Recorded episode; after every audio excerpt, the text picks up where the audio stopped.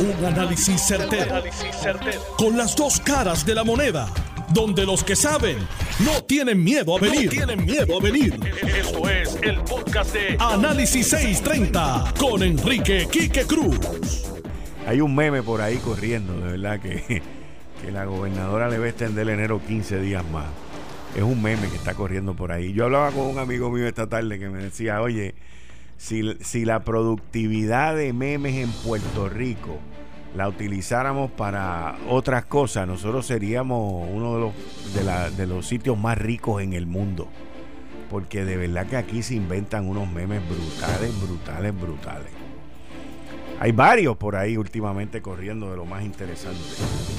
Pero nada, tú estás escuchando Análisis 630. Yo soy Enrique Quique Cruz y vamos con los titulares de hoy.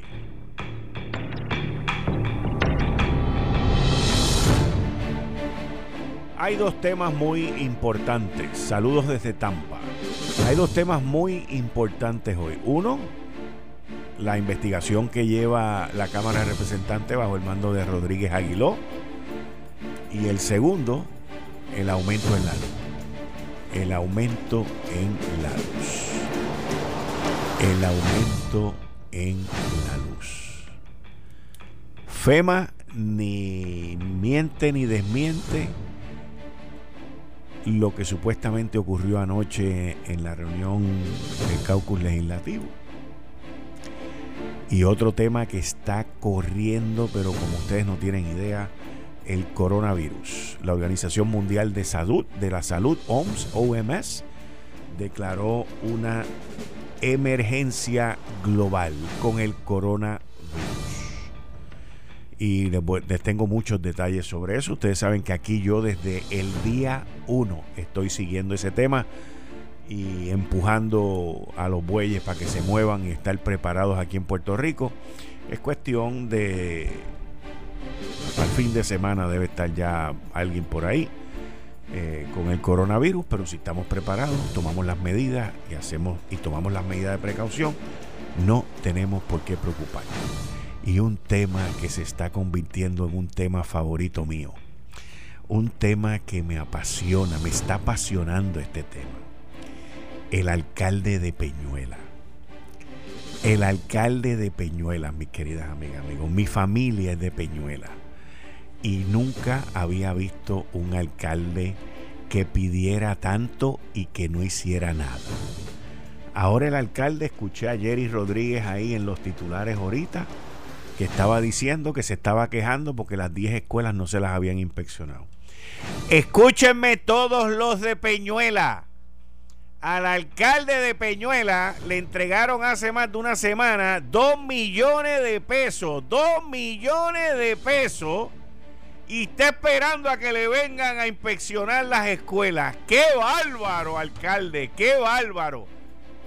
Ay, Dios mío. Hoy es jueves, con el gabinete de los jueves. Y esto es Análisis 630 que acaba de comenzar. Son las 5 de la tarde en todo Puerto Rico. Puerto Rico. Hora de escuchar la evolución del análisis con el gabinete de expertos de mayor conocimiento en la radio puertorriqueña. Las fuentes más confiables. Fiscalización sin colores el Estado no puede pagar por la vagancia, el Estado no puede pagar por la ineficiencia, no puede pagar por la indecisión. Con las dos caras de la moneda, siempre en busca de soluciones. Es hora de escuchar a Enrique Quique Cruz en Análisis 630. 5 y 6 de la tarde de hoy, jueves 30 de enero del 2020. Tú estás escuchando Análisis 630. Yo soy Enrique Quique Cruz. Y estoy aquí de lunes a viernes de 5 a 7 por Noti 1630M. Y si estás en el área metro, me puedes escuchar por el 94.3 FM en tu radio, en el área metro. Se oye espectacular, by the way. En el área metropolitana, si vas ahora mismo y me estás escuchando por la banda M, ponle un momentito ahí en el tapón, el 94.3 FM, y vas a ver esa voz así que yo tengo, parecida a la de Raymond Totti. Uh. Se oye espectacular. Bueno, tengo que decir que ayer se llevó a cabo una reunión con el grupo legislativo. Y allí la cosa se puso difícil. Y se formó un, una, argumentación, una discusión política entre Tata Charboniel y la gobernadora Wanda Vázquez. Obviamente, en situaciones así como esa, pues Tata Charboniel tiene muchos más años en el ambiente de la política. No te molestes, Tata. No, no es nada, no es nada de edad, pero tiene mucho más tiempo en el ambiente de la política. Ha tenido muchísimas más discusiones de las que ha tenido la gobernadora en términos políticos. Por lo tanto, pues ella agarró su experiencia y la utilizó en ese caso. Al final y a la postre, los ánimos volvieron a su nivel.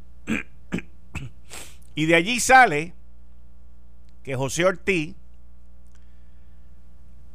le estaba indirecta y directamente dejándole saber, advirtiendo a los legisladores que si no aprobaban el acuerdo con los bonistas, pues que FEMA no iba a soltar el dinero para la red eléctrica. FEMA por su parte se tardó en desmentir a José Ortiz y salieron con un comentario que quien más lo utiliza en el gobierno federal es el FBI. Lo que pasa es que FEMA no es el FBI. Y, el mensaje de FEMA, que ni admiten ni desmienten, lo que dijo José Ortiz no tiene la misma causa y efecto que cuando lo dice el FBI. Si van a donde el FBI y le dicen, usted está investigando a Pincho Curú, y el FBI dice, pues ni lo acepto ni lo desmiento, pues ahí deja eso a la incógnita, ¿verdad? Pero usted va donde FEMA y le dice, mire, es verdad lo que dijo José Ortiz, bueno, ni lo acepto ni lo desmiento, pues ahí no usted está dejando ninguna incógnita. Vamos a estar claros de eso. Ahí usted está aceptando, aceptando, porque no lo negó, lo está aceptando de que algún tipo de conversación se tuvo. Y entonces, cuando uno ve ese tipo de ridiculez, pues uno dice, bueno, ¿qué podemos esperar? De todos modos, vamos a estar claros vamos a estar claros, de todos modos, en Puerto Rico no va a aparecer un billón federal hasta después de septiembre primero. ¿Ok? De todos modos, en Casablanca hay mucha gente que no importa lo que FEMA diga, lo que José Ortiz diga, ni lo que nadie diga, en Casablanca hay mucha gente que no quieren invertir dinero en el sistema eléctrico porque dicen que ya estaba mal. Y les tengo que decir que José Ortiz y la administración de la Autoridad de Energía Eléctrica no han ayudado porque ellos se pasan diciendo que allí lo que hay es chatarra. Pero es interesante una serie de eventos que han ocurrido recientemente. En el periódico El Nuevo Día salió un artículo de unos comentarios que hizo una, una gente muy seria en Washington, Capital Forum, de que hay serios atrasos en la conversión de San Juan 5 y 6 un proyecto que se suponía que estuviera listo para marzo del año pasado. Y para marzo de este año no va a estar listo. Y eso eran los supuestos eficiencias de José Ortiz. Y por ahí ha seguido saliendo información que las eficiencias no existen. Las eficiencias no están. Y de concretarse ese acuerdo nos van a espetar cuatro chavos en un periodo de tres a cuatro años. Y esa es la situación que estamos viviendo aquí en Puerto Rico. O sea que nosotros tenemos tormentas, huracanes, temblores y terremotos. Y en adición a eso, no tenemos un sistema eléctrico que funcione. Decidió José Ortiz de manera unilateral en contra de muchas personas dentro de la Autoridad de Energía Eléctrica cerrar Costa Sur bajo su teoría de que FEMA nos va a dar unos generadores portátiles para poder este, eh, generar electricidad y, llenar ese vacío. Están hablando de traer un barco, ese tipo de cosas. Y yo le pregunto a las personas que están en el gobierno que escuchan a José Ortiz, especialmente Fortaleza, en el Senado y en la Cámara de Representantes, ¿ustedes de verdad creen que FEMA va a traer esas cosas para acá? En serio, o sea, ¿ustedes creen eso? ¿Y cuándo lo va a hacer? Porque yo veo esto más lento que María. Y yo veo esto con mucha cautela. Y yo veo las necesidades de electricidad todos los días aumentando. Y una vez se vaya este frío que estamos viviendo en Puerto Rico en estos meses y empiece el calorcito, vamos a empezar a ver los apagoncitos y vamos a empezar a ver el desmadre. Y cuando llegue el verano, si FEMA no ha traído los generadores portátiles o el barco ese que está diciendo José Ortiz que FEMA va a traer, pues nos va a pasar lo mismo que nos ha pasado con la Central San Juan 5 y 6 y nos va a pasar lo mismo que ha pasado con la baja de luz que él anunció con el renunciante Rosselló. ¿Se acuerdan cuando él anunció que la luz iba a bajar un 33%? ¿Ustedes se acuerdan de eso? Porque yo me acuerdo, yo me acuerdo. Y yo veo la cuenta de mi casa, la factura, todos los meses llegando más alta. Aproximadamente entre un 10 y un 15% desde diciembre para acá. Y tengo entendido que cuando venga la de febrero, o sea, cuando llegue la de febrero ahora es que viene el jinquetazo fuerte. Porque hemos estado corriendo con diésel. Esas cosas yo las entiendo. Esas cosas yo las puedo comprender si me dijeran la verdad, pero con tanta mentira. Y yo quiero que el pueblo de Puerto Rico entienda algo. Al que le están haciendo daño en todo esto es al Partido Nuevo Progresista. Al que lo están tildando de mentiroso es al partido, al partido Nuevo Progresista.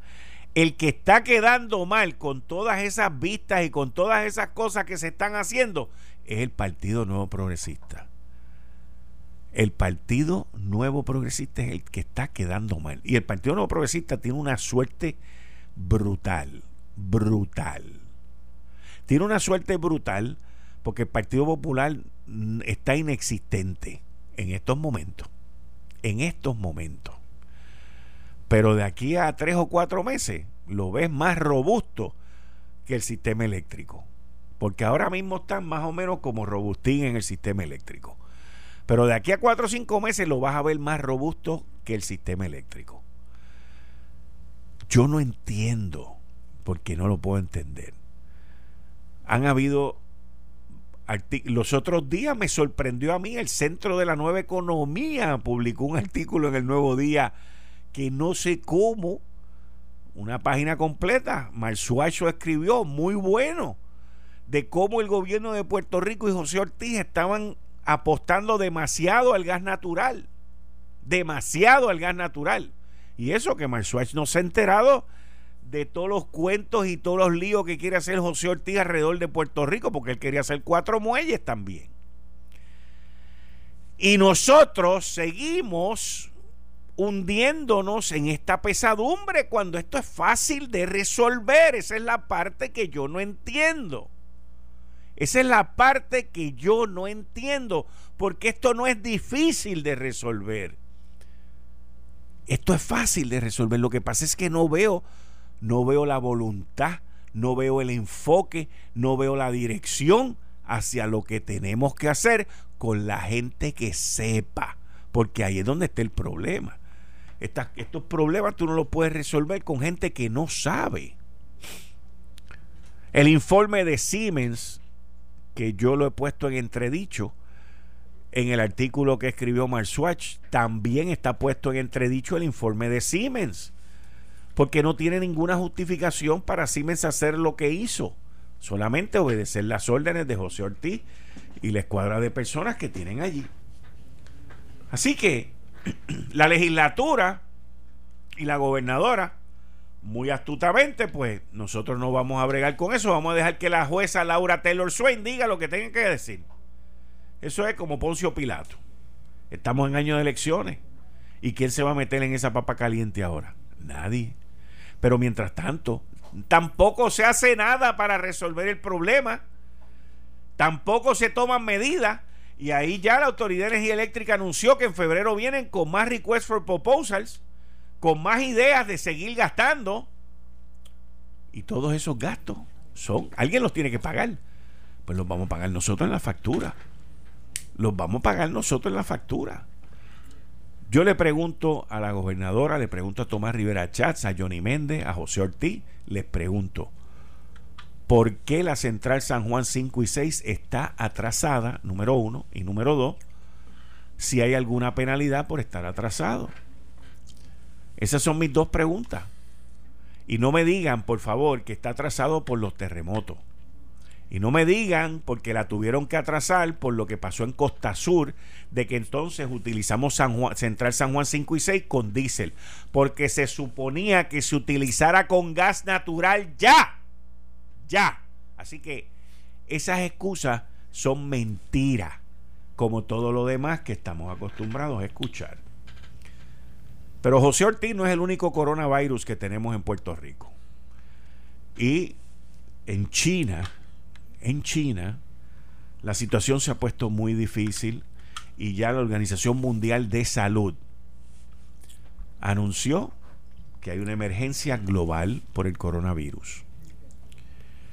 Esta emergencia, mis queridas amigas y amigos, se ha venido aplazando desde hace una semana por las presiones que China había puesto de que no se declarara una emergencia global.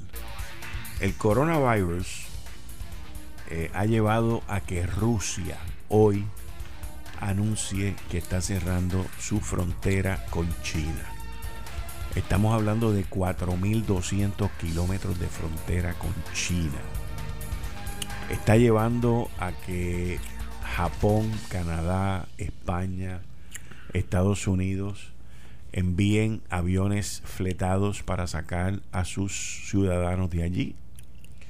Y cuando llegan a los distintos países eso, los acuartelan y los ponen en cuarentena principalmente en bases militares. Estamos hablando de que al momento reportado por China, y mucha gente entiende que los números están bien bajitos, han habido 170 muertes y hay eh, más de 8 mil personas con el virus y eh, miles más que se esperan que surjan en los próximos días. La Organización Mundial de la Salud que reúne a una gran cantidad de científicos. Es un grupo que se lleva reuniendo ya hace dos semanas, tres semanas con este tema. Y hoy, hoy salieron ya con este clamo, con este reclamo, con esta advertencia, porque entienden que esto tiene que ser algo coordinado y organizado por los países del mundo. El doctor Daniel López Acuña, exdirector de Acción Sanitaria en Crisis de la Organización Mundial de Salud y actual profesor asociado en la Escuela Andaluza de Salud Pública, dijo lo siguiente. El comité tiene que salir del bloqueo y declarar la emergencia. No haberlo hecho la semana pasada ha creado un vacío de autoridad sanitaria internacional que es precisamente el papel que debe de ejercer. Esto ha propiciado que otros actores como gobiernos, líneas aéreas, adopten sus propias decisiones de forma unilateral, que es el peor escenario. Declarar o no la emergencia internacional en brotes epidémicos depende de criterios como la gravedad de la enfermedad, la rapidez de la diseminación del virus y que se produzcan contagios en más de un país, entre otros. Siempre hay un margen de interpretación, claro, pero es evidente que desde hace una o dos semanas se cumplen los requisitos para considerar el brote de una amenaza global de salud pública global. Y esto no se había hecho porque China estaba poniendo presión porque sabe, sabe el costo que tiene esto. Y el artículo que estoy leyendo dice lo siguiente, fuentes de la Organización Mundial de Salud que piden el anonimato destacan la enorme tensión interna que están viviendo el organismo en los últimos días ante los recelos de China por la declaración de emergencia. Pekín ha querido demostrar al mundo que las críticas recibidas hace dos décadas por la gestión del SARS son cosas del pasado, que podía manejar esta crisis con sus propios medios. Y aunque es cierto que ha adoptado medidas de gran importancia de forma adecuada, también lo es que este brote hace días que ya no es un asunto interno. López Acuña y otras fuentes, y estas fuentes interpretan el viaje en los últimos días a China de la cúpula de la Organización Mundial de Salud, encabezada por su director general Tedros Adhanom y el responsable de emergencias del organismo Michael J. Ryan, como la preparación del terreno para declarar esta tarde la emergencia internacional sin molestar a China. Y miren, aquí lo que estamos viendo es algo igualito, igualito, igualito, igualito a lo que sucedió con la FAA y los aviones 737 MAX de Boeing. Exactamente lo mismo. Boeing metiendo presión para que no los groundearan, para que no le, no, no le pararan los aviones, hasta que murió gente. Y China metiendo presión para demostrar que ellos lo pueden hacer. Y ya van 170 muertos y ya hay más de ocho países con gente infectada. Y esto son cosas que, como dice este doctor López Acuña, esto son cosas que un día puede significar miles, miles de contagios. Y máxima en China. Aquí en Puerto Rico, ayer por fin salió el secretario de salud y sale en la primera plana del periódico El Vocero de hoy de que estamos preparados, y yo espero que estemos preparados.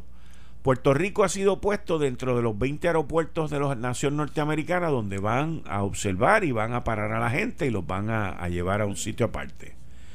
Y yo entiendo que Puerto Rico fue escogido principalmente por el tráfico que hay en el Caribe, que viene hacia acá. Principalmente. En adición a eso, todo el tráfico que viene de Estados Unidos, como había dicho el secretario de Salud, primero tienen que parar en Estados Unidos antes de llegar a Puerto Rico y allá pues los atendían. Pero el problema es que esta alerta y esta alarma la llevamos discutiendo hace como dos semanas atrás. Yo desde que vi el primer caso empecé con la chaca, machaca, chaca, machaca, chaca, machaca, para que las autoridades se pongan en alerta y estén preparados, porque he visto esto con el SAR, con el chikungunya, con lo otro, con, o sea, se ve, uno ve los procesos y los reconoce con tiempo. Hay veces que los que están en posiciones políticas, yo les digo el blender effect, están metidos en un osterizer. Usted agarra una manzana, un strawberry, un guineo, una fruta bien linda y la mete en un osterizer y lo tapa y esa vaina se desintegra y empieza a dar vueltas ahí y se olvida de lo que está pasando fuera y eso es lo que le pasa a la gente que se mete en el gobierno.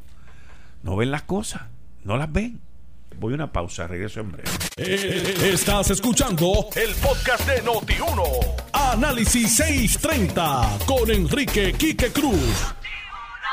Saludos, Quique. Un saludo muy cordial a todos tu radio escucha. Una vez más aquí para discutir algunos temas de interés para la ciudadanía de Puerto Rico, particularmente en este ambiente de, de terremoto, coronavirus. Este, interesante, interesante. Qué cosa. ¿eh? bueno, miren, en esta media hora tengo aquí una entrevista que le hizo nuestro corresponsal Jerry Rodríguez. Jerry es la persona que está en todos lados. Y agarró una entrevista con María Milagros Charboniel, la representante María Milagros Charboniel, durante las vistas esta mañana. Ahí entrevistaron a Elmer Román, que dio una versión nueva. Ya va como por cuatro de los eventos del famoso almacén de Ponce. Y es interesante las preguntas que le hacen a María Charboniel y más interesante es lo que ella contesta. Llega a conclusiones. Aquí esto ya, mire, caso cerrado. Vamos a escucharla y después venimos con el análisis. Representante Charbonier, ya usted le hizo el interrogatorio a Elmer Román. Denos su parecer de esta situación que usted ahora mismo eh, fue parte de ella. Bueno, mira, eh, la realidad es que tengo información que durante toda la mañana he anotado sobre las expresiones de, Elmer. Me parecen contradictorias eh, en sí mismas. A veces se, se se describe como tener conocimiento claro y específico de la situación y ahora cuando le pregunte pues resulta que, que fue una información que recibió y no está convencido, ¿verdad?, de, de, lo que estaba diciendo anteriormente. Eso pues, como abogada que soy, y no, tengo, no hay que ser abogado para, para que la gente lo vea, es una inconsistencia en su declaración. Yo voy a esperar el informe que me parece a mí que no hay base jurídica ninguna para que ese informe no esté aquí hoy, porque él lo pudo haber solicitado a justicia, una copia, y estoy segura que, tienen una copia en la agencia, porque nadie se queda sin una copia de un, de un documento así. Eso sería eh, pensar eh, en pajaritos preñados. Yo me quedo con esa copia y entonces ofrecerla. No usar el subterfugio de que porque está en justicia, no la voy a ofrecer, no este pueblo necesita transparencia. Ustedes necesitan ese informe. Y si hay implicados, si no hay implicados, cuál fue la situación, porque el pueblo la sepa rápidamente, no tener que venir a una vista pública a todavía tener que esperar que ese informe se dé a la luz. Pero Hermes Román dijo ahí que según lo que él entiende del informe no le imputa nada a nadie. Por eso, que eso es otra cosa. O sea, eh, eh, eso, fue lo que, eso fue lo que le contestó usted, ¿verdad? Pues seguro, porque yo digo... Pues entonces, ¿qué rayos refirieron? Exacto, eso es lo que yo quiero saber. Y la razón por la cual una persona en una plena emergencia que ha estado trabajando, como él dice, adecuadamente, porque lo puso en su ponencia, pues, pues, pues es despedida de esa manera. Y, y, saber, ¿verdad?, eh, por qué.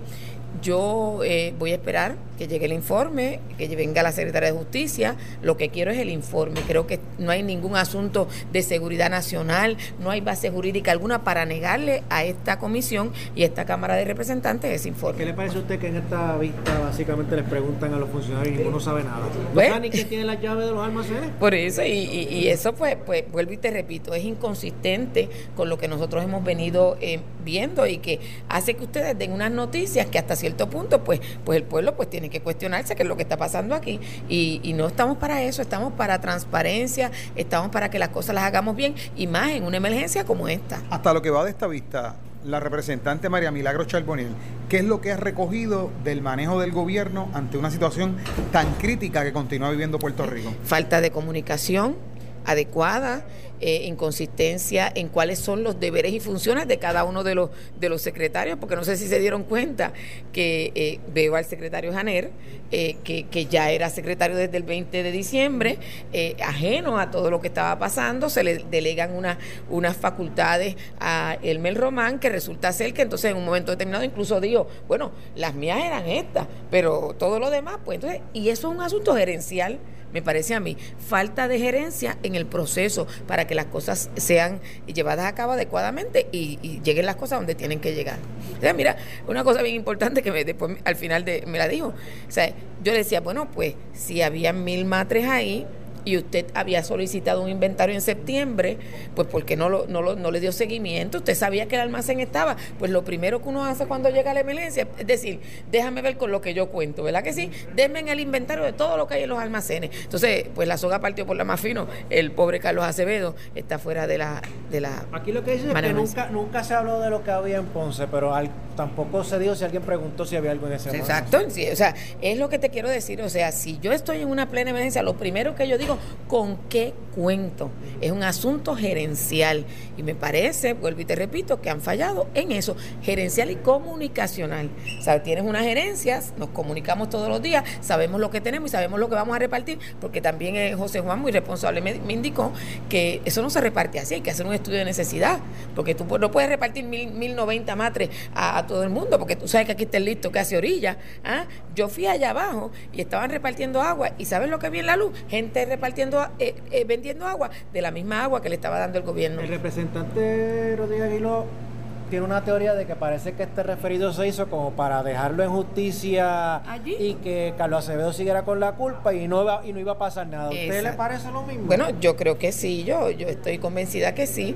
y estoy convencida que nosotros estamos aquí para, para no solamente destapar esta situación y, y si alguien comete un error, pues lo que lo, que lo acepte, pero, pero que tampoco personas que han estado sirviéndole bien al pueblo de Puerto Rico salgan desacreditados de una agencia eh, de esa manera. No me, no me resulta bien y no me resulta bueno que eso sea así y, estoy eh, bastante indignada con todo esto, de verdad que sí.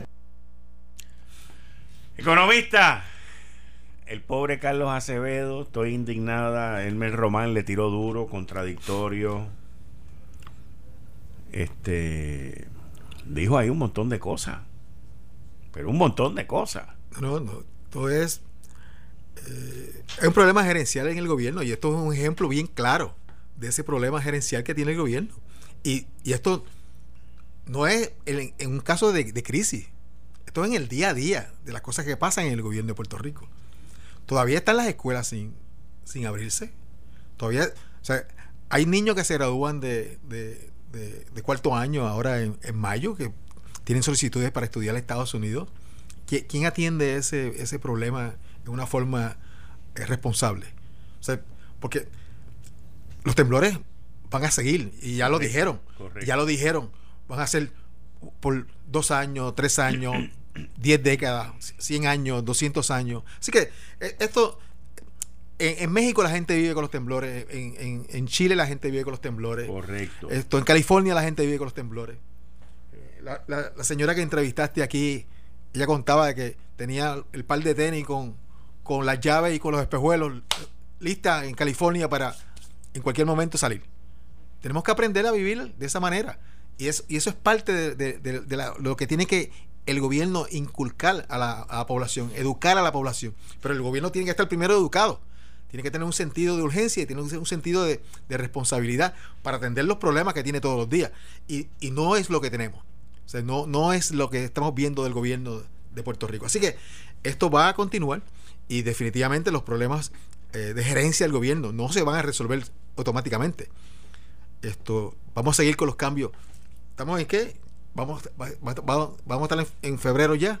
Sí. Y ya mismo vienen las elecciones en noviembre y en enero tenemos un nuevo gobierno o un gobierno este, revisado o un nuevo staff.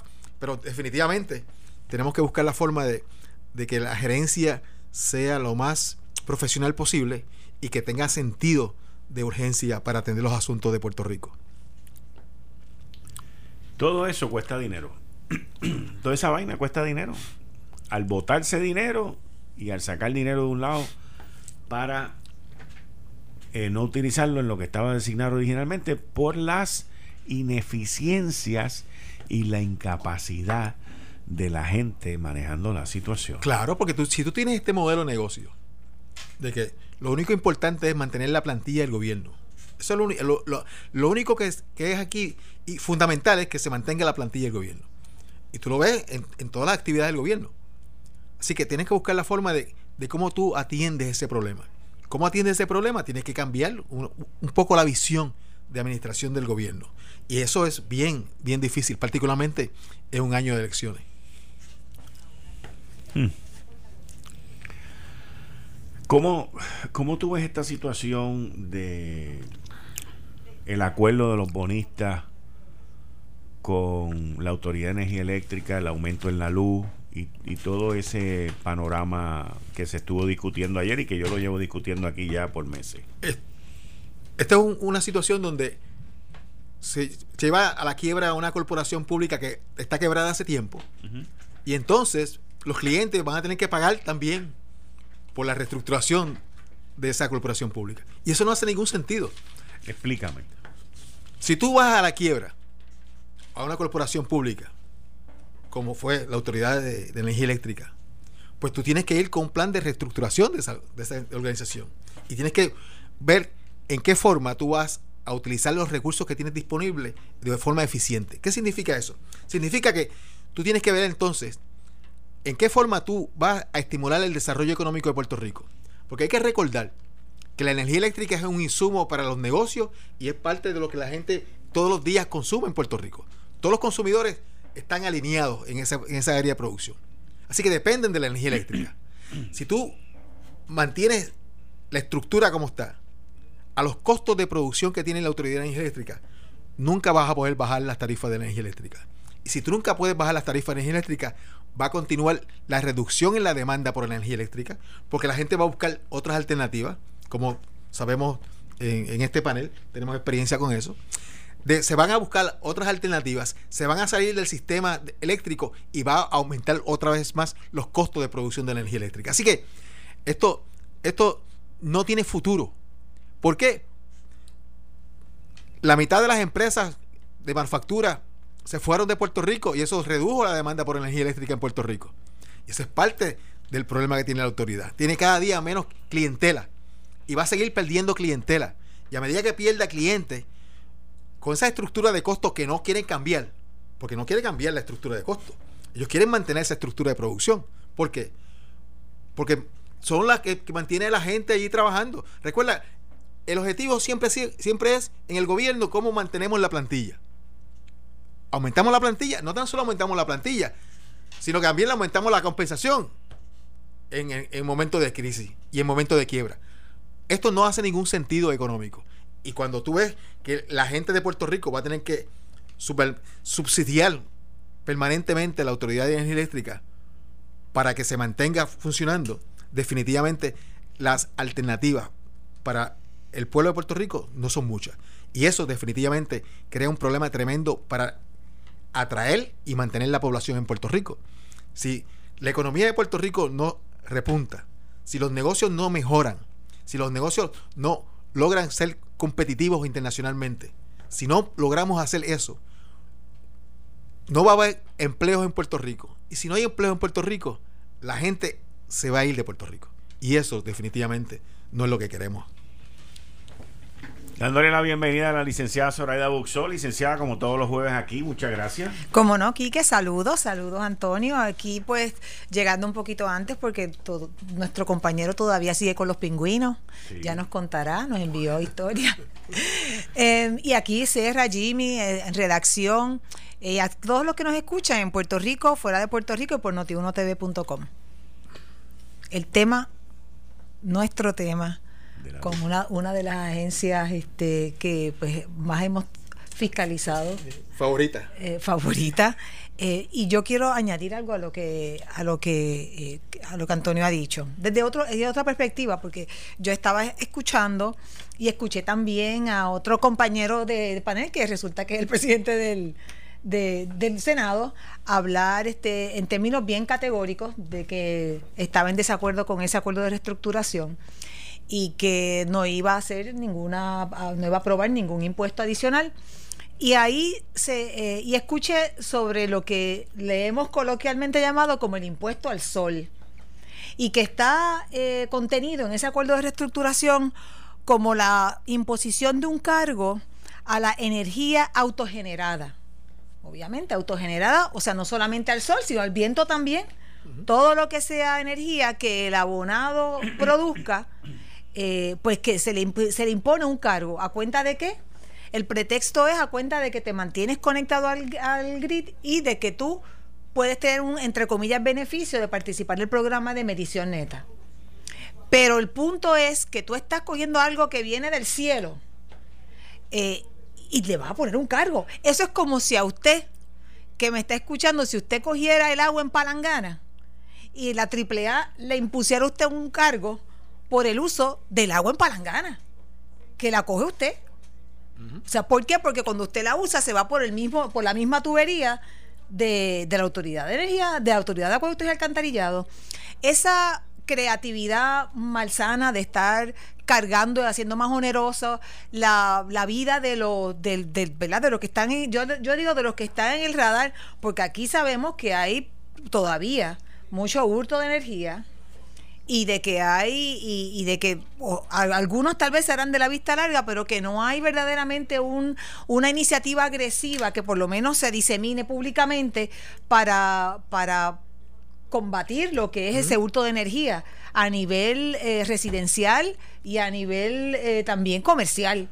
Eh, así que yo pues pues, me, me, alegro que por lo menos en esta ocasión, aunque ha habido otras ocasiones anteriores, para que vean que en esta ocasión categóricamente los, los, presidentes, ambos presidentes de los cuerpos, tanto Tomás Rivera Schatz como, como Johnny Méndez, fueron categóricos en que no van a aprobar porque tendrían que pasar a través de la legislatura una legislación para, para imponer ese cargo. O sea que aun cuando la jueza Swain determine que existiera razonabilidad en ese cargo o en, la, totalidad del, acuerdo de, de, reestructuración, se requiere de que la legislatura actúe para poder poner en vigor eso y otros extremos de ese acuerdo de reestructuración. así. que vamos a ver qué pasa, porque aun cuando la jueza eh, determine que es razonable, que yo, que yo si, hay, si hay alguien ahí en, ese, en esos equipos de abogados que represente el interés de los ciudadanos de Puerto Rico y de los comerciantes y de los que vivimos aquí, pues esperamos que señale el absurdo de ese impuesto sobre la energía autogenerada. Es ofensivo. Sí. Es ofensivo. Pero ayer Tomás Rivera Chats y, y Johnny Méndez le dijeron, y el grupo legislativo le dijeron que, que el aumento no iba, que ellos no iban a aprobar eso. Me imagino que entonces la estrategia sería que la jueza lo imponga. Mira, te pregunto. Desde el punto de vista legal. Sí, pero yo te pregunto a ti. Cuando se inventaron lo del cargo por ajuste de combustible. Correcto. Eh, yo y eso, eso me tienes que ayudar, mm. Antonio, si, si para eso fueron a la legislatura, o si no, pues nuestros colaboradores que, que están conectados con nosotros por y que nos van a dar, si, si para eso se llegó a ir a la legislatura. Porque yo... Tengo entendido, según, digo, quizás Antonio tiene más memoria de eso, pero yo, según lo que yo recuerdo, eso fue durante la administración de, Hernández, Colón. Hernández Colón. De Hernández Colón. Y eso se hizo... Eh, y tengo entendido, según te estoy recordando, estoy sacando del disco duro, eh, que eso se hizo eh, para también aliviar a los municipios de que no pagaran la luz, que si el intercambio de una cosa con la otra, el CELI. Y también, quizás las personas que me escuchan me pueden enviar mensajes de texto, pero eso se creó como un zafacón donde tirar todo lo que no querían que nosotros viéramos como clientes. Sí, porque la, y después vino entonces porque el ajuste de combustible varía todos los meses. Sí, pero eso se hizo el, originalmente eso se concibió para poder lidiar con las fluctuaciones en el costo del barril de petróleo. Correcto. Y eso comenzó con una de las crisis que hubo de que, que se disparó el, el, aumento del petróleo y entonces vinieron con esa con esa fórmula o con ese o con ese concepto de imponerle separadamente, aparte del cargo fijo, a los, a los abonados, eh, el cargo por ajuste de combustible. Y después de eso, esto siguió eh, como que mutando y surgió el ajuste, además de ese, la imposición del ajuste por costo de compra de energía. Y después AAA se le ocurrió el, ay, qué, buena idea eso, lo del el cargo ambiental y entonces después vino el misnomer, el eufemismo esto de la factura transparente en energía eléctrica que pues para que la gente viera y usted si recibe una factura física lo va a poder ver todos esos distintos cargos que le imponen a usted y que usted no puede decir nada. Ahora entiendo que hay un cargo adicional que, es para la electrificación de lo que es el alumbrado público. Que a mí me parece muy bien que, o sea, que esté dividido. Pero, el, pero y, eso, y eso era un poco lo que cuando yo, y esto estoy hablando cuando yo me di cuenta, empecé a tratar de entender por qué era que, que esto estaba ocurriendo. Pero ¿cómo es que esta factura de la luz siempre sube? Te estoy hablando de, de hace bastantes años atrás, más de 10 años atrás. Entonces fue que yo empecé a indagar sobre eso, traté de entender un poco cuando fui consultora de energía, de, energía eléctrica, que me explicaron de varias maneras la forma de ajuste por combustible y cómo ha variado y la cuestión, de la eficiencia y todo eso. Y la realidad es que todo el mundo le explicaba de una forma diferente y casi nadie se entendía entre sí. Y yo creo que hoy tampoco, hoy, siguen sin entender la fórmula. No, yo creo que todavía, todavía, todavía eso sigue siendo un instrumento únicamente de, de, de resarcirse de los costos de producción para mantenerse operando la, la, empresa. O sea, pero no hay, no hay ningún tipo de justificación económica para eso. Así que esto, la, historia, la historia con el ajuste de combustible, pues ha sido terrible para Puerto Rico. Se ha utilizado como un zafacón para... La grasa. Todo lo que tiene que ver con la ineficiencia de la organización está ahí contenido. Y eso, pues definitivamente, no va a resolver el problema nunca de reducir los costos de producción de la energía eléctrica. Voy a una pausa, regreso en breve. Eh, Estás escuchando el podcast de Noti1. Análisis 630 con Enrique Quique Cruz. Yo soy Enrique Quique Cruz y estoy aquí de lunes a viernes de 5 a 7. Como todos los jueves con el gabinete de los jueves, estamos con, con la licenciada Zoraida Buxo, el economista Antonio Rosado. Continuamos aquí. Licenciada, ya me dijo que quería... Ah, bueno, que o sea, eh, pues vamos a compartirlo con, con- los amigos que nos escuchan, que cuando estaban fuera del aire, dije, mira, me, me- me gustaría que, que habláramos del tema de esta columna que salió hace un par de días, no sé cuándo fue exactamente, pero sé que fue recientemente, eh, de Michael Bloomberg, que es el, yo no sé si decir precandidato, porque él está como que bregando al margen de lo que son, de lo que es el sistema de, de, del- de lo que está pasando en las Quiere ser primarias. el candidato del Partido Sí, Demócrata. sí, pero, pero está como que un poquito como que no lo han dejado entrar. Porque empezó tarde. eh, él anunció su candidatura tarde. Sí. Al ser autofinanciado, él no llena una serie de requisitos para participar en los debates. O sea que si, Eso- se, eso es lo que autofina- pasa. si se auto- autofinancia, en ningún momento podía participar en debate. Eh, por ahora no. Por ahora, Por obviamente. ahora no, pero parece que no, porque es que lo- los debates están han estado basados en que tú tienes que recoger X cantidad de dinero y tienes que hacer todo este tipo de cosas y él lo está haciendo él solo, él se está pagando él solo, pues él no cualifica para entrar en los debates. Vamos a esperar a ver qué es lo que pasa con el caucus de Iowa, con el Super Tuesday, que es ahora en febrero, que es el día que hay tres estados y todo este tipo de cosas, y ver lo que pasa en esa en eso. Y, y si él gana algo, pues ya las los national networks, o sea, los canales de Sí. televisión de los Estados Unidos, van a tener que incluirlo a él. o sea, Pero lo interesante, y, o sea, y obviamente cuando estaba buscándolo aquí para refrescar la memoria en el contenido, pues me encuentro que, que en eh, la edición digital ya, ya nuestro amigo Quique Cruz tiene su columna eh, posteada. está- sí, Así que se dice, posteada. Está, está- está arriba. que, eh, que dice Bloomberg y el Estado 51.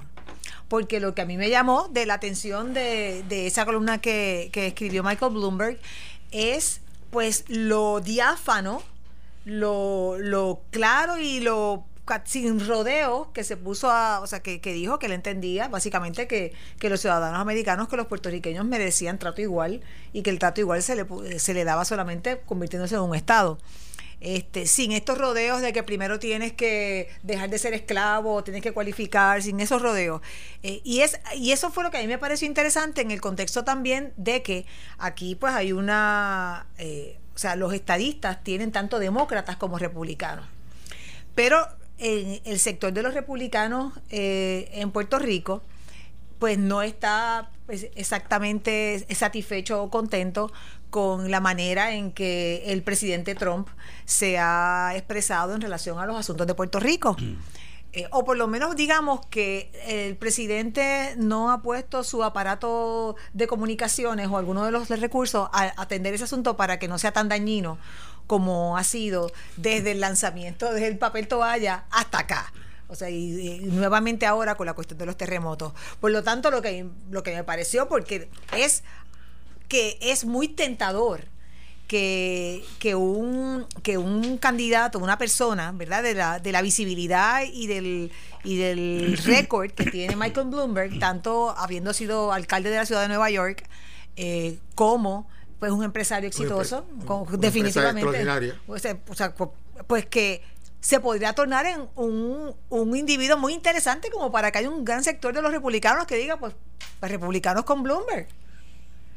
Porque ahora mismo con el, proceso de, de impeachment que, que, está, que se está dando, eh, aun cuando, cuando, el pos- el cuando la presentación del caso del, del House Manager y luego la presentación de la defensa del grupo de- del presidente, al, fi- al final de eso, pues un poco lucía, lucía muy bien desde mi perspectiva la, la posición del presidente. Como que imposible, uno, el que, admi- el que presentase nuevos testigos y segundo, y más mucho más imposible la cuestión de la remoción del cargo. Eh, ahora, aun cuando veo lejano la cuestión de la remoción del cargo, pues entiendo que por lo menos anoche o en la mañana de hoy se decía que había un 50-50. 50-50, 50, senadores a favor y 50 senadores en contra de que se trajera a nuevos testigos pensando en el señor este John Bolton y, el, y lo que salió del supuesto nuevo libro que está a punto de publicar, que coloca al presidente haciendo expresiones y habiendo sido este señor el ex asesor de seguridad nacional. Eh, así que, o sea, eh, la, la figura del presidente como líder del Partido Republicano se debilita a la vez que entonces en Puerto Rico, en términos de lo que ocurre en Puerto Rico, este señor, eh, que es empresario también, que fue republicano en una ocasión. Sí, correcto. Él fue republicano, él fue del Partido Republicano, después se desafilió, después se, eh, se convirtió en demócrata y ahora pues obviamente, pues, como se dice, pues podría muy bien estar navegando eh, a las dos aguas. Y Puerto Rico tiene un número importante de delegados en la convención demócrata. Eh, en gran parte porque porque pues porque hay pues demócratas tanto del Partido Popular como como del Partido este Nuevo Progresista pero dentro del Partido Popular pues no hay una eh, no se está siguiendo detrás de ningún eh, ningún candidato en particular de los de los primaristas en en esta contienda de, los demócratas. Así que a mí me pareció súper interesante y porque este, veo como que, Bloomberg al hacer esa expresión tan firme y clara eh, en relación a que la igualdad para los puertorriqueños que residen en Puerto Rico, que son ciudadanos americanos, lo cual después tiene unas implicaciones eh, económicas y de otra y políticas y de otra índoles positivas para para, para Puerto Rico que hiciera esa expresión y me parece muy interesante que, podría ser una eh, podría abrir una, una, una, ventana para que eh, miembros del Partido Republicano en Puerto Rico, en ausencia de, de, un líder eh, fuerte eh, que, se, que, que, demuestre un, un tratamiento considerado y, y, generoso con Puerto Rico, pues entonces opten por apoyar a Bloomberg. Mira, yo cuando me senté a escribir la columna, que acaba de salir hace una o dos horas, eh, sobre el apoyo de Bloomberg a la estadidad, que creo que salió el martes en, el periódico El Nuevo Día, eh, me puse a mirar el panorama, la cantidad de dinero que ha invertido aquí en Puerto Rico en publicidad. O sea, yo escucho el anuncio de él aquí en este programa cada rato. Y lo que ha comprado en televisión, principalmente a través de cable TV. Eh, y, luego esa columna. Y yo digo, ¿por qué tanto interés, por qué tanto, tanta fuerza publicitaria aquí? Más que ningún otro candidato. Y la primaria aquí va a ser en marzo 26, la primaria del Partido Demócrata. Que no hay dinero para hacer la primaria hoy. Y entonces, cuando tú miras todo ese panorama, tú, yo, yo, entonces, caigo en, lo mismo que había analizado con Barack Obama y que había analizado con otros candidatos anteriormente. Cuando esta gente viene a Puerto Rico, los medios nacionales lo siguen. ellos tienen este grupo de reporteros de televisión nacional, de prensa nacional y de todos los medios nacionales que viajan con ellos. Y cuando esa gente viene aquí, los cubren aquí y todo eso es Sale nacional. Una cosa, pero brutal. Sale nacional e internacional también. Y entonces, si Bloomberg le fuese a hablar a los puertorriqueños en la Florida, a los puertorriqueños en New York, en Illinois, en Connecticut, en Nueva York, en Texas, en Los Ángeles, pues tendría que ir a todos esos sitios y buscar esos nichos. Mientras que desde aquí él le habla a toda esa gente de una manera mucho más eficiente y sobre todo mucho más costo efectiva también. Así que la estrategia de él está muy bien fundada, definitivamente que cubre el mercado de la Florida. Desde aquí. Desde aquí, o sea, y entonces eh, lo que yo he oído es que va a venir a Puerto Rico un par de veces. Y eso va a ser noticia. Y él eh, va, créeme, que va a sorprender como me sorprendió a mí, que es lo que explico en la columna, cuando lo conozco la primera vez y me siento a hablar con él en la Embajada de Estados Unidos en República Dominicana y veo lo asertivo que es, las preguntas que te hace eh, y las respuestas que él espera. acuérdate, o sea, esto eh, a él yo lo, conozco eh, por, el intermediario que fue el embajador que me dijo, mira, el alcalde de Nueva York está aquí, quiere hablar contigo.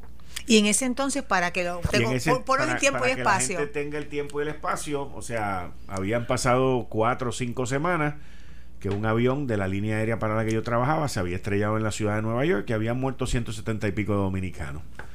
Y él, como alcalde de Nueva York, pues fue a República Dominicana porque ahí era donde los estábamos enterrando, o sea, se estaban llevando a cabo los procesos funerales eh, durante ese periodo y entonces eh, el embajador, que era, Hans, era en aquel momento Hans Hertel, lo conozco. Eh, para mí fue instrumentalísimo. O sea, Hans Hertel me ayudó a mí, o sea, de una manera, pero impresionante. Y esa es su función como embajador también. Conmigo, pues él fue y me dio la milla extra. O sea, hubo un día después que todo esto pasó y, y que las aguas estaban más o menos volviendo a su nivel. El presidente era Hipólito Mejía. Eh, y, yo le dije a, Hans, yo le dije, oye, a mí me gustaría hacer una cena aquí en la embajada con los principales líderes de, negocio de República Dominicana para yo hablarles y, hacerlo. Y me dijo, eso no se puede hacer. Y yo le digo, ¿por qué? Y me dice, pues yo no puedo utilizar fondos públicos para eso. Y yo le digo, no, pues yo no quiero que lo pagues tú, yo lo que quiero es que yo lo pago y que me deja aquí las facilidades. Y me dice, diache, eso aquí nunca se ha hecho tampoco. Y entonces él escribió al Departamento de Estado y le dijo cuál era mi petición y el Departamento de Estado lo aprobó. Ah, bueno. Y tuvimos una cena allí, un comedor eh, precioso, tú sabes, allí que habían 30 personas y tuvimos una cena y tuvimos una actividad y yo le hablé a la gente y él habló y todo este tipo de cosas. Y, y esos son... ¿Incluyendo Hipólito Mejía? No. Los Fue empresario. Empresario, empresario. El presidente yo lo vi en una ocasión y el presidente estaba tan dolido y tan sentido con esto. Porque esto es una crisis nacional, ¿ok? Y nosotros somos una compañía extranjera. ¿Ok? Y, y, entonces para él fue una cuestión muy incómoda. Yo lo vi a él en una ocasión y no fue durante la primera fase del problema.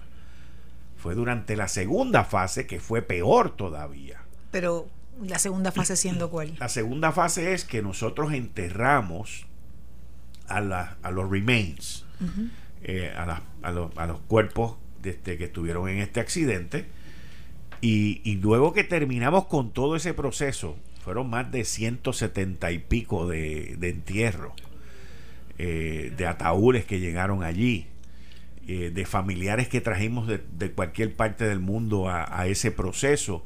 Y luego que cerramos con eso, que fue como para casi finales, como para el 20 de diciembre, que ya terminamos con todo y que ya todos los familiares se habían ido, ya habíamos terminado con todo ese proceso dos meses o tres meses más tarde, yo estando en República Dominicana, eh, en carro de camino a Santiago, me llaman de, de American, de la línea aérea, y me dicen, tenemos malas noticias. Y yo dije, ¿qué? Y me dice, el ¿cómo se dice coroner en, en, español? ¿Coronel? no, no, no coronel. El coroner.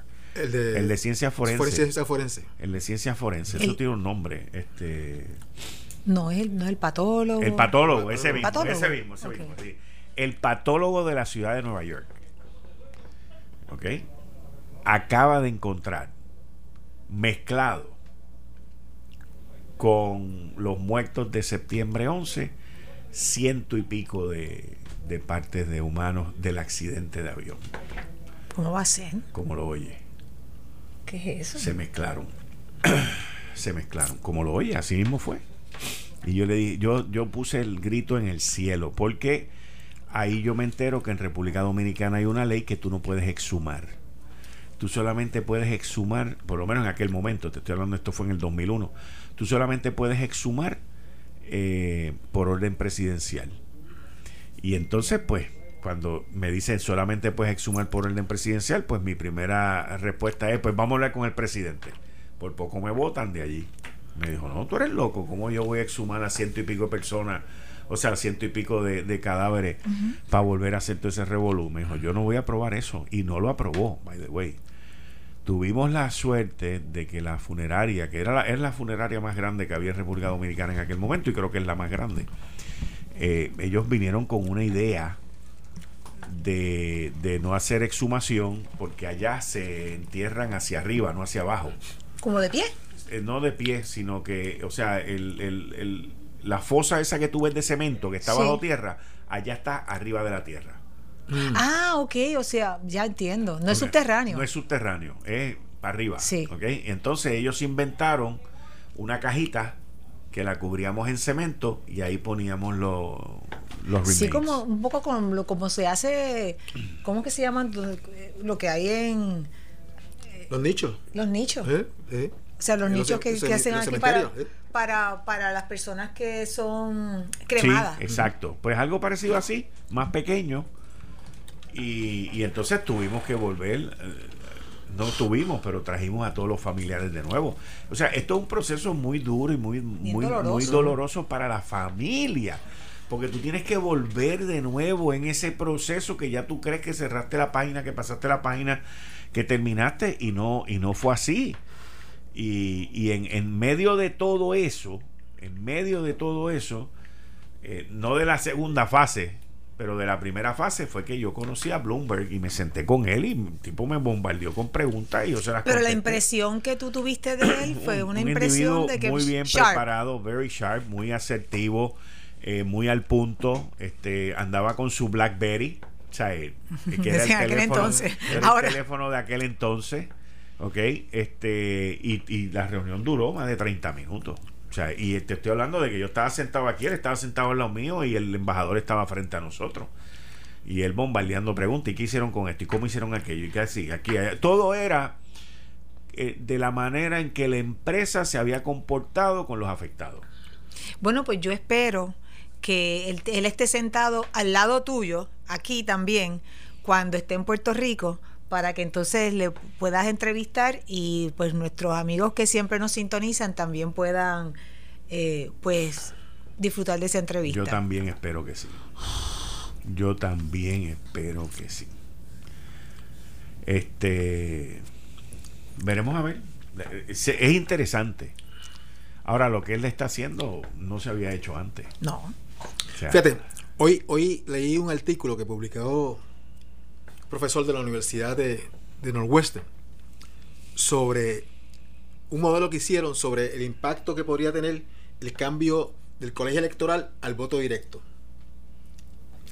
Entonces, lo que planteaban era que en, este ambiente del colegio electoral, el, énfasis siempre es en los estados que son que pueden cambiar. Los estados que son rojos y los estados que son azules, nadie. Ellos dicen que tú no ves un anuncio de la campaña del presidente nunca. Porque no vale la pena gastar dinero porque saben que por más que tú gastes dinero, no vas a mover un millón de votantes. Eso no, eso no existe. Eso no, tú, no puedes, tú no puedes cambiar. Cuando hay una, una, marcada preferencia por un partido en un estado, eso es bien difícil de cambiar. Y entonces lo que quedan son los estados que son fluidos, como Ohio. Florida. Florida. Que Florida se ha convertido. En Nueva York, por ejemplo. Nueva York, nadie hace campaña en Nueva York. Nueva York es demócrata. Nadie hace campaña en Nueva York. Eso no existe. ¿Por qué? Porque si tú gastas un dólar en Nueva York, vas a perder por 10 millones de votos y si gastas 10 millones vas a perder por 9 millones. o sea, no hay diferencia. O sea, no hay diferencia. No, no, no mueve gente. Entonces el tipo decía, los, tipos hicieron este modelo, ¿no? Una cosa impresionante, ¿no? De, de, la data que manejaron, de los gastos de publicidad y toda la cosa esa, para ver el impacto que tenía en, en cambiar el modelo de negocio del colegio electoral a un voto directo. Pero en todos los estados. En todos los estados, no, en todos los Estados Unidos, o sea, en Estados Unidos. O sea que ellos dicen que si fuera voto directo, pues entonces tú te verías obligado a buscar cada voto en cada sitio. Porque cada voto puede ser fundamental en la, en la elección. No como ahora que si tú ganas por un voto del Estado, coges todos los votos electorales. Y por eso es que no hacen campaña en los, en los, en los estados donde existe una marcada preferencia ya por, por un partido. Y es sumamente interesante porque definitivamente este asunto de Puerto Rico pueden marcarse dentro de ese tipo de, de modelo de negocio, de que los votos que va a tener en Puerto Rico el candidato demócrata, el candidato republicano, esos votos van a contar completamente para él en, su, en, la, en, la, en, la, elección. Y eso puede ser importante para un momento determinado, para que la gente tome decisiones sobre cómo van a votar en un momento determinado. Mm, interesante. No, no, fue un artículo muy, muy interesante, definitivamente. Muy interesante. Al final concluye esto. No podemos decir si, si es mejor el colegio electoral o el voto directo. Eso no, no sabemos si eso va a ser la solución a los problemas políticos de Estados Unidos, pero hay la oportunidad de, ver el impacto que podría tener en, los gastos de publicidad, por ejemplo. O sea que lo, para fines de los gastos de publicidad eh, y ese planning que tienen que hacer este los que corren las campañas políticas, es mejor el, el colegio electoral. Claro, porque el se sistema de en, dos o tres estados. Pero, y con todo, pero con todo y eso se están gastando 1.5, billones de dólares, o sea, 1.500, 1.800 millones. Esta campaña de ahora, dependiendo de quién gane, ¿ok? Pueden llegar a un 1.800, 2.000 millones de dólares. La primera campaña que se gastaron mil millones de dólares fue la de Obama, la primera de Obama. En esta campaña eh, va a haber mucho dinero de los demócratas, porque los demócratas saben que perdieron este por, por la falta de, del dinero en este caso. Y, y, la situación es que ahora mismo el, el el número de, demócratas ha sido tan grande recogiendo dinero que, se diluye que se, diluye, mientras que el partido republicano con Trump es solamente uno recogiendo dinero. O sea hubo un mes ahí hace como creo que fue diciembre que Trump recogió 46 millones de pesos y que el que más recogió entre los demócratas fueron 25 o 26 millones de pesos. Creo que tú y yo estamos hablando de eso la semana pasada. Pero el partido o sea todos los candidatos recogieron 125 millones de pesos eso sería excelente para ir en contra del otro, pero esos 125 se dividieron entre 7 u 8. Y, y, Trump, y, tengo entendido por lo que estuve oyendo anoche con esta cuestión del impeachment que se está llevando a cabo, ¿tú lo estás siguiendo? Sí. sí. Pues el residenciamiento contra Trump, anoche yo estaba viéndolo y, y salió un reportaje de que hay unos estados donde están rompiendo récord de inscripciones en el Partido Republicano porque creen que es una injusticia lo que le están haciendo a este señor. ¿En serio? Te estoy hablando en serio. Y no fue Fox lo que yo estaba viendo. o sea, estaba viendo MSNBC. O sea, que, que, los tipos que estaban allí pues eran... Bueno, lo que pasa es que... Le, pero que estaban, que se estaba... Se, sentían indignados por eso. Se sentían indignados por eso y se están activando para votar. Pero el problema es dónde se activa. El problema es dónde se activa. Exacto. Exactamente. según lo que tú estás diciendo, exacto. Exactamente. ¿En qué estado? ¿En qué estado se activa? Exacto. Mira, y un problema que vamos a discutir ahora cuando regresemos de la pausa es que mañana, mañana es 31 de enero. Y ustedes dirán, ah, eso ya yo lo sé. Mañana es 31 de enero. Y mañana a las 12 del mediodía se vence el periodo para entregar la mitad de los endosos de todos los candidatos requeridos por ley. Y mis fuentes me dicen. ¿Qué te dicen? Que hay candidatos y candidatas que todavía no tienen los endosos muchos de todos los puestos y que puede haber mucha gente que se quede fuera. Mañana hay que entregar la mitad. Por ejemplo, gobernación creo que son 8.500. Senadores creo que son 3.000 3.000 3.000 creo que son. Así que, y usted mañana tiene que entregar la mitad antes de mediodía. Y me dicen que hay una lista larga de gente que no ha completado. ¿Y eso es por ley el término o, es por ley, o, administrativamente? Eso es por ley, eso es por ley. Y el presidente de la Comisión, Estatal de Elecciones no está en mm. Puerto Rico y dejó a cargo al comisionado del Partido Popular como presidente mañana, quien va a hacer las determinaciones de eso mañana a las 12 del mediodía. Mañana sabremos quiénes se cuelgan y quiénes no se cuelgan, pero en breve Vamos con ese análisis. Voy una pausa, regreso. Estás escuchando el podcast de Noti1. Análisis 630 con Enrique Quique Cruz. Como todos los jueves, con la licenciada Zoraida Buxo y el economista Antonio Rosado. Continuando con los temas de hoy eh, y dejando a Michael Bloomberg atrás. como economista y la licenciada, ¿cómo ustedes ven esta situación mundial que está ocurriendo con el virus, coronavirus y, y la, la no la, la- la palabra no me, no me viene a la mente ahora, pero es, es- es China no queriendo que esto se le vaya de las manos.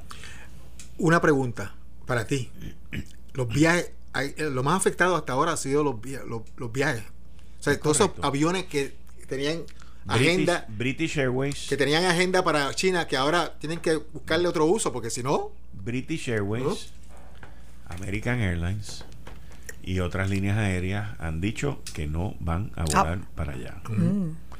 Y tú estás hablando de miles, si no de cientos de miles, dependiendo de cuántos días dure esto, en divisas que no va a ir para allá, en, en comercio. Definitivamente. Eh, aquí inclusive hay gente que está diciendo, cuando llegue la mercancía de China yo no la quiero No la voy a tocar.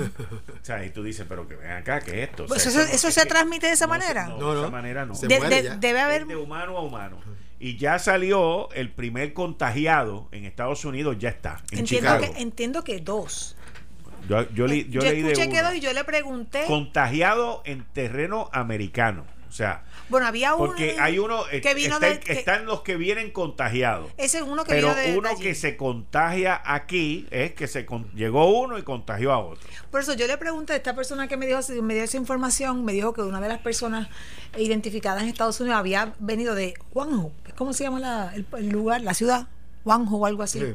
Juan, El- Juan. Juan, o sea, el, el foco, El foco. el- el que, lo que identifican como el están foco de... haciendo el hospital allí, toda la cosa esa. que tú- No, y- dos hospitales para dos mil personas. Sí, y entonces... Y, En y- 10 días dijeron. Pues imagínate. Y entonces, y, que, y yo le pregunté, ¿y esa segunda persona se infectó por contacto directo con esa, con, con esa persona que, que, que- que supuestamente viajó para China?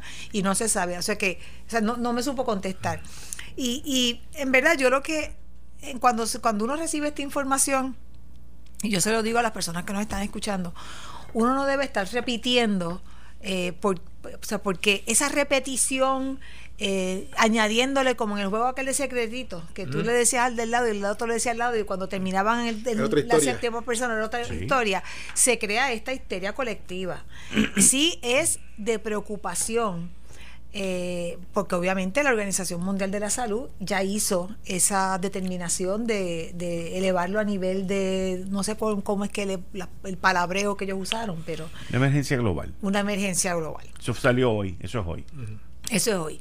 Y creo que lo que tú estabas hablando, lo que tú te referías aquí, que no sé si es la palabra que estabas buscando, es un poco a la renuencia del, del, del gobierno de, de, de China de hacer algún tipo de admisión de que tenían ese tipo de problemas. eh, precisamente por, por las implicaciones que tienen. O sea, ahora mismo tú has hablado de las suspensiones de los vuelos para allá, cómo eso va a afectar, o sea, no solamente a Wuhan, el sitio del origen, sino a todo lo, todo lo que está allá, cómo se afecta el comercio, al punto que ya tú dices, Quique, que hay gente que dice cuando me venga la mercancía, miren, ni me la traiga. Devuélvala para allá, muchísimas gracias. Este, y personas que, que viajan para China en negocios, que van a tener que tomar las, las providencias. Y yo, lo primero, si yo tu- conociera una persona que ha viajado para China por negocio en los pasados mes o dos meses, yo le diría, mira, vete y chequéate, pero ¿dónde se va a chequear y qué es lo que se va a chequear?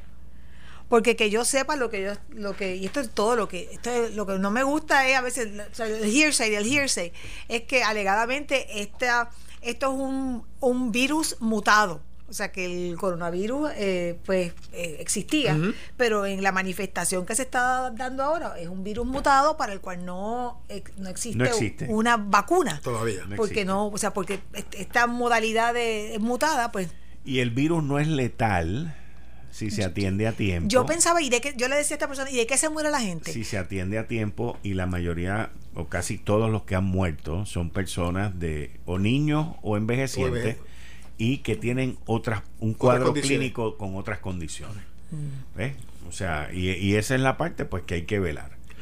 Eh, porque el, el- es, es también que se transmite, o sea, aquí mismo. por el aire Sí, si yo lo tengo, pues se lo transmito a ustedes. Bueno, pero me lo transmite porque me estés hablando porque me to o porque me toses encima o algo así. No, porque esa parte médica no te la hace contestar, pero sí que se transmite aquí. El toser, pues obviamente influye más porque hay desperdicios sólidos que salen de la boca. Gaseoso. y a veces sólidos. este, pero este, tiene una serie de, de por ejemplo, eh, se puede transmitir sin haber salido, sin haber estado, eh, déjame ver cómo, mi- mientras está incubando. Ok. O sea, que esto es inclusive, o sea, el, el- la- la- el peligro de propagación, De contagio, de sí. contagio es inclusive mayor porque se, Porque tú no tienes los síntomas. porque Que- yo estoy, no tengo los síntomas, aparentas que estás normal, que estás estoy bien. incubando y te lo puedo y te lo puedo pegar. Ay, qué terrible. By the way, eso fue de mi último viaje a China. Adiós, este, me Mentira, retiro, por mentira, favor. mentira. Pero lo- el, el punto que quiero traer es que, que in- y, y el periodo de incubación puede durar hasta 14 días. O sea que tú puedes infectar un paquetón de gente en 14 días. O sea que toda esta gente que están poniendo en cuarentena cuando regresan de allá, por lo menos que van a estar ahí encerrados son 14 días. Mínimo. No, Me yo creo que- imagino, creo que no, creo que estén tres 14 días. días. creo que son menos Tres- días porque te hacen días. examen de sangre y Sí, te lo, te lo encuentran. O sea, Ah, te lo encuentran. Sí, claro. porque lo tienes, lo tienes en el cuerpo, está incubando y lo identifican. O sea, ya está identificado. Ven Tres las días, coronitas esas días. tuyas en la sangre y ya, ok. Aquellos para acá y aquellos para allá. Eh, pero, este, el, el proceso, como decía el doctor este español de, de Andalucía, que yo estaba hablando, él dice, mire, esto, esta emergencia la debieron haber declarado hace dos semanas. Como tal, la debieron haber declarado la semana pasada. Y no fue así. A ver, ese es el, ese es el reto que hay. Y China ha sido, o sea, son 16 miembros los que componen la decisión, los que toman la decisión. Y había un Pero, tranque pero a nivel de qué? A a nivel, del gobierno. Del Organismo Mundial de Salud. Ah, del salud, Del Organismo. Mundial de Salud. Y China, pues, estaba forcejeando y diciendo, no, déjenme a bregar, déjenme a déjenme". Esto es lo que yo entiendo por lo que él dice. O sea, pero ya hoy, mira, no se puede. O sea, han crecido. Cuando yo empecé a hablar de esto aquí, habían 16 muertos y aproximadamente como eh, ciento y pico, doscientos y pico de, de De casos. contagiados. Sí, hoy estamos hablando que ya llegó a 8 mil. Hoy estamos hablando de que el cierre en China es del país completo. Hoy estamos hablando de que Rusia anunció que está cerrando su frontera con China. O sea, Eso es, wow. líneas aéreas, como dice el mismo doctor, el doctor dice, mira, nosotros que somos la organización, donde estamos, ¿sabes? Porque esto ahora tiene que ser una cuestión global, no Sí. dejar que aquel haga lo que le dé la gana y el otro haga lo que le No, dé la gana. y, y la gente que tenga recursos allí tratando de, de irse. Pero entonces, do- o sea, ¿quién, quién los va a coger? No, aquello está cerrado allí. Allí no pueden. En China, la provincia está cerrada. Sí, pero... pero O sea, y- está cerrada. Pero y, y gente que tiene acceso para coger un avión privado y salirse de allí.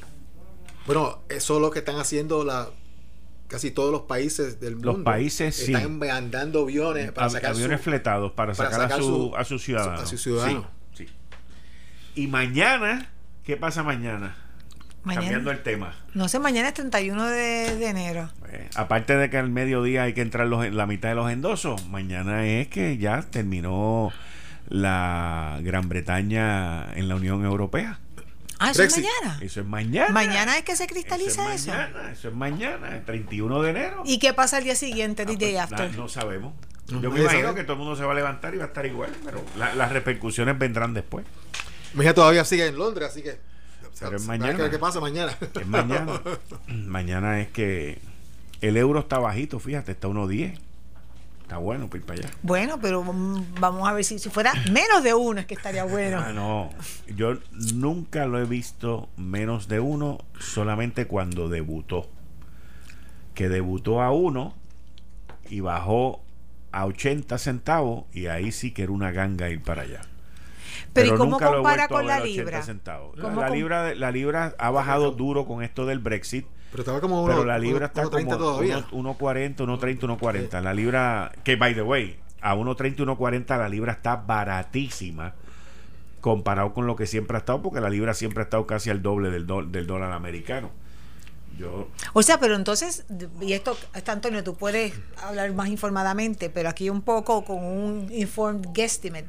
O sea, esto supondría tal vez con una baja, la salida de la Unión Europea ¿Tú entiendes que eso va, va a, a provocar una, un fortalecimiento de la libra o que, que va a, a debilitarse? de No, no, manera? definitivamente esto va a entrar ahora con restricciones de comercio hacia toda Europa, así que este todo- todos los costos de aduana le van a aumentar a, los ingleses, así que la demanda por todos los productos ingleses va a bajar.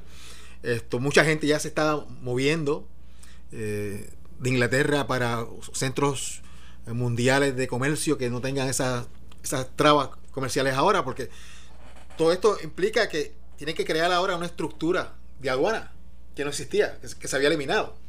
O sea que ahora, ahora tú tienes que empezar a Tienes bregar. que restablecerla nuevamente. Y entonces, todos los impuestos que va a venir acompañados para todos los productos de, de Inglaterra en Europa entran en activo inmediatamente. O sea, todos los productos de Europa hacia Inglaterra, así que se le, o sea, se le encarece la... todas, ah, las, todas las exportaciones de Inglaterra se van a encarecer porque le van a poner el arbitrio.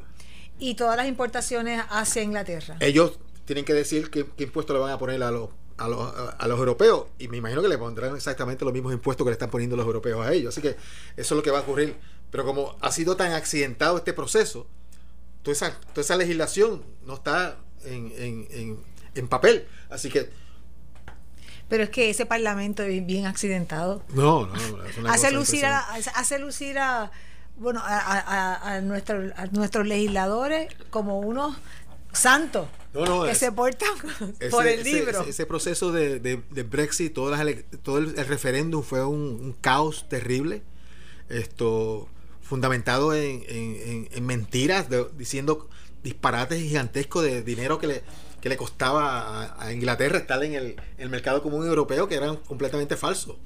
¿eh? Pero como quiera votaron a favor. Y la gente votó. ¿Y tú crees que fue motivado por, por, por qué, qué- qué entonces votó esa Ellos, motivó en- esa En mi votación? opinión, ellos inculcaron un sentimiento de nacionalismo bien brutal. Sí. O sea, y, y de que a nosotros nadie nos puede mandar y nadie nos puede imponer y nadie nosotros esto y lo otro. Y te, y te voy a decir, o sea, Inglaterra fue uno de los países que más negoció y se quedó con cosas. Ellos se quedaron con su moneda, Sí, que era sí, lo más importante. O sea, tú quedarte con tu moneda en ese tipo de acuerdo, olvídate de todo lo demás. O sea, tú te quedas con tu moneda. O sea, tú la puedes devaluar, tú puedes hacer lo que te dé la gana. Y allá no te pueden decir nada con eso. Ellos fueron ahí reacios con eso y lo obtuvieron. Todos los demás tuvieron que rendir su moneda y las otras cosas que rindieron.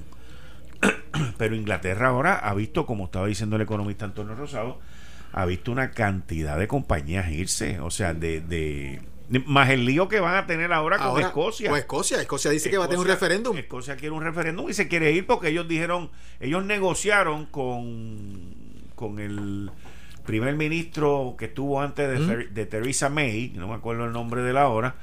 Ellos negociaron. Blair. Bl- No, eso es Tony Blair, es mucho antes. Él fue el que vino, este. Cameron no era, Cameron, creo que era David Cameron. Ellos negociaron con él, pues está bien, nos vamos a quedar, porque si se quedan en la Unión Europea, porque él era pro quedarse. Él pierde su escaño, pierde la confianza del Parlamento cuando él perdió el, el referéndum referéndum. ese. Y entonces se va. Y ahora aquellos dicen, no, es que nosotros nos quedamos aquí porque nosotros queríamos ser parte de la Unión Europea, no era por ser parte tuyo. Y Escocia tiene unos yacimientos de petróleo y tiene una serie de, de- de- de recursos naturales muy poderosos y muy potentes también. O sea, eh, eh, esto del Brexit va a ser eh, va a ser un shock y cuando la gente empiece a sufrir y empiecen a ver el desempleo subir y empiecen a ver todas las cosas que van a pasar allí, la libra bajar y todo ese revolú, van a dar cuenta de que cometieron un error. Primero hubo un sentimiento de que cometimos un error. Después del referéndum, no, nos engañaron, la campaña de publicidad, todos estos engaños, todas estas cosas. Sin embargo, eligieron a Boris Johnson primer ministro, que fue el que lideró la campaña de la mentira.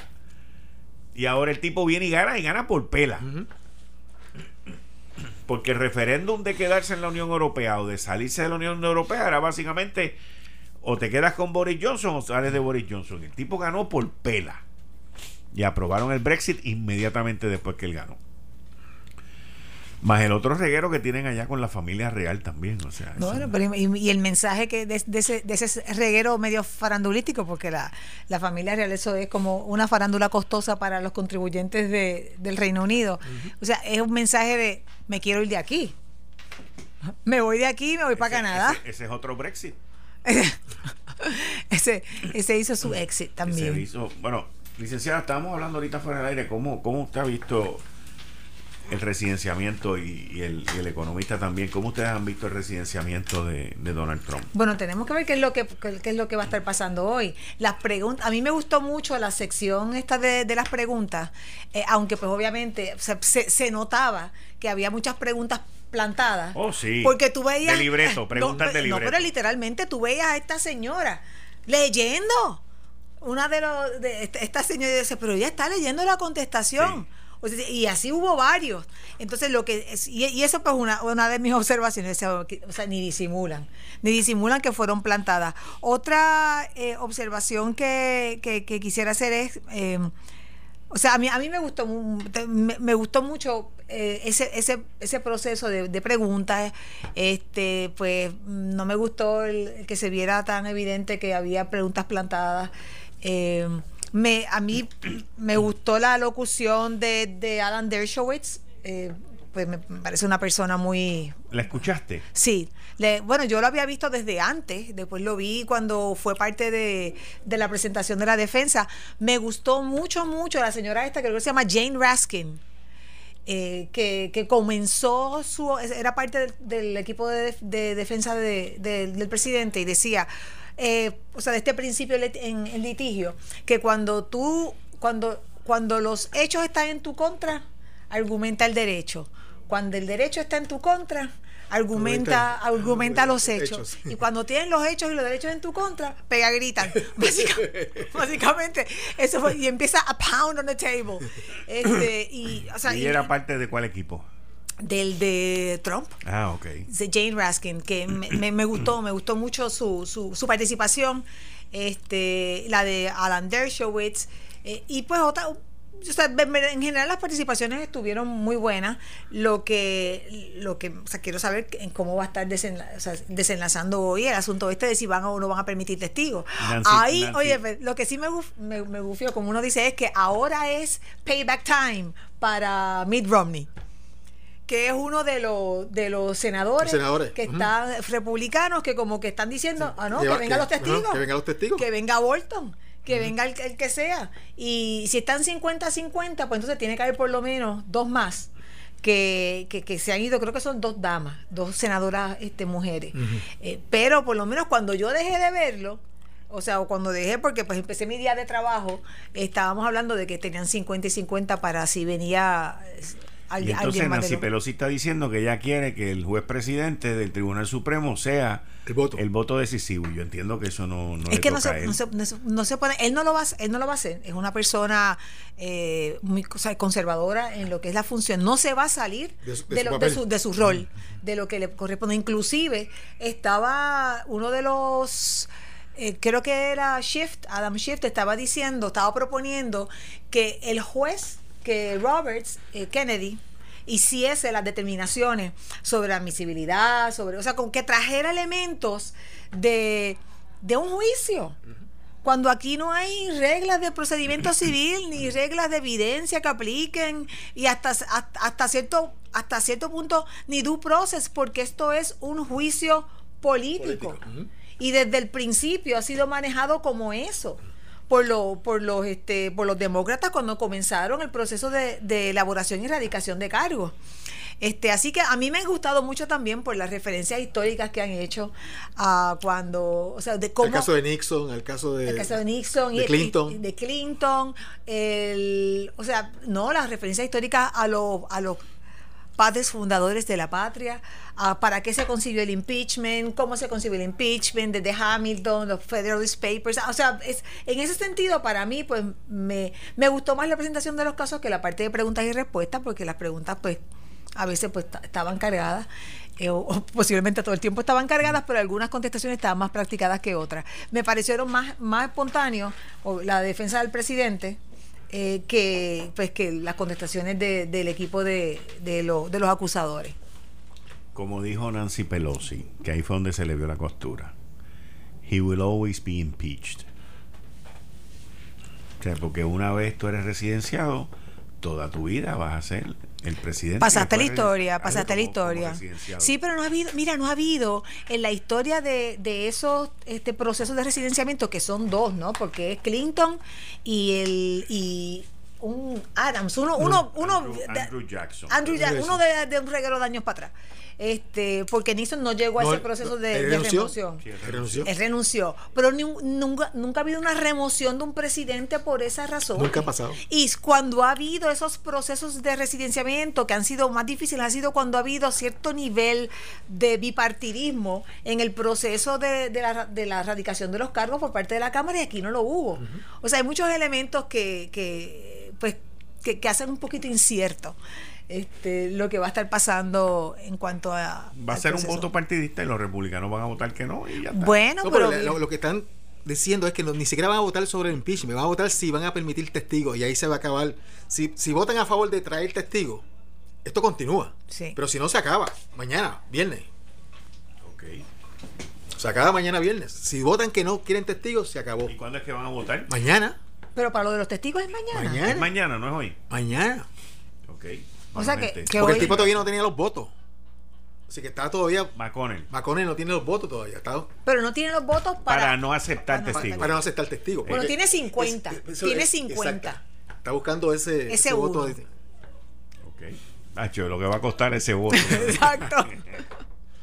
bueno, muchas gracias. ¿Cómo no? Gracias a ti. Yo a por mi parte regreso mañana a las 5 de la tarde en Análisis 630. Por ahí viene Juan Luis Camacho, el Noti1 en la noche.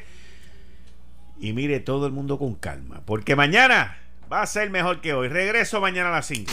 Esto fue el, el podcast de Notiuno. Análisis 630 con Enrique Quique Cruz. Dale play a tu podcast favorito a través de Apple Podcasts, Spotify, Google Podcasts, Stitcher y notiuno.com.